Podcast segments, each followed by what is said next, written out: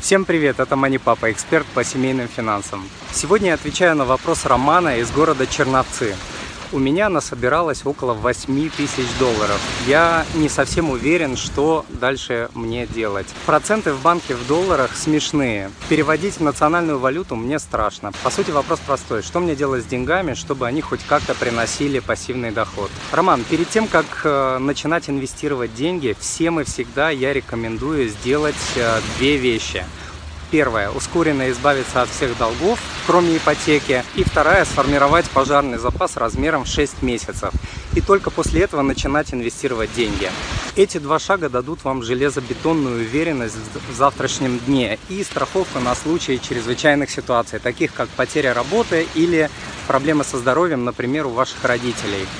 А, это моя рекомендация. Вы можете следовать ей, а можете не следовать. Итак, идем дальше. Первое. Оставайтесь в долларах. И не нужно переводить часть денег э, в национальную валюту, потому что мы с вами будем говорить о долгосрочных инструментах, а на долгих промежутках времени национальная валюта ведет себя очень плохо.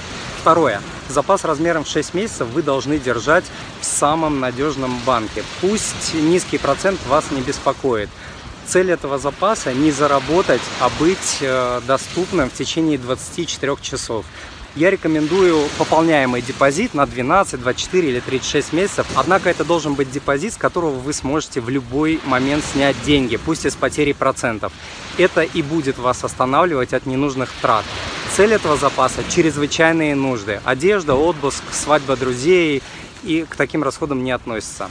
Далее, недвижка, мне кажется, тоже не ваш вариант, особенно если ранее вы не занимались арендой. И денег у вас на самом деле не так много для недвижимости. И сейчас очень слабый рынок, и с арендой буду, будет достаточно много геморроя. А, Наверное, пока не будем этот вариант э, рассматривать тоже. Идем дальше. Следующая рекомендация. Держитесь дальше от высокорискованных инструментов, таких как Форексы, криптовалюты и даже акции компаний. Это тоже не ваш вариант. В вашем случае, так как вы не профессионал, это будет игра в казино. Поэтому не нужно туда лезть. Вы просто все потеряете. Что сделал бы я? Я бы более половины или даже все деньги вложил в активы фондового рынка, связанные с развитыми рынками и выраженные в твердой или в твердых валютах. И не трогал бы их 10, 20, 30 лет и продолжал бы инвестировать деньги в эти инструменты. Тогда к пенсии, если вы положите свои 8 тысяч долларов и не будете делать ничего, вы можете накопить до 300-350 тысяч долларов. А если будете докупать ежемесячно по, скажем, 100 долларов, то накопите до миллиона долларов. Это при доходности в 10-12% в долларах.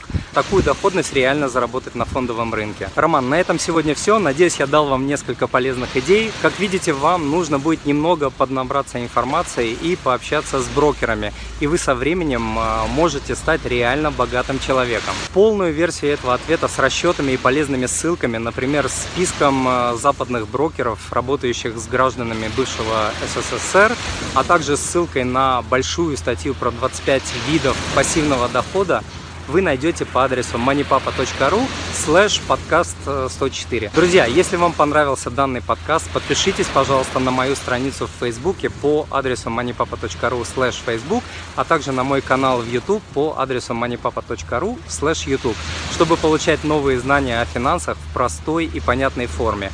И не забудьте поставить лайк или сделать репост. Задать свой вопрос вы можете по адресу moneypapa.ru слэш спроси.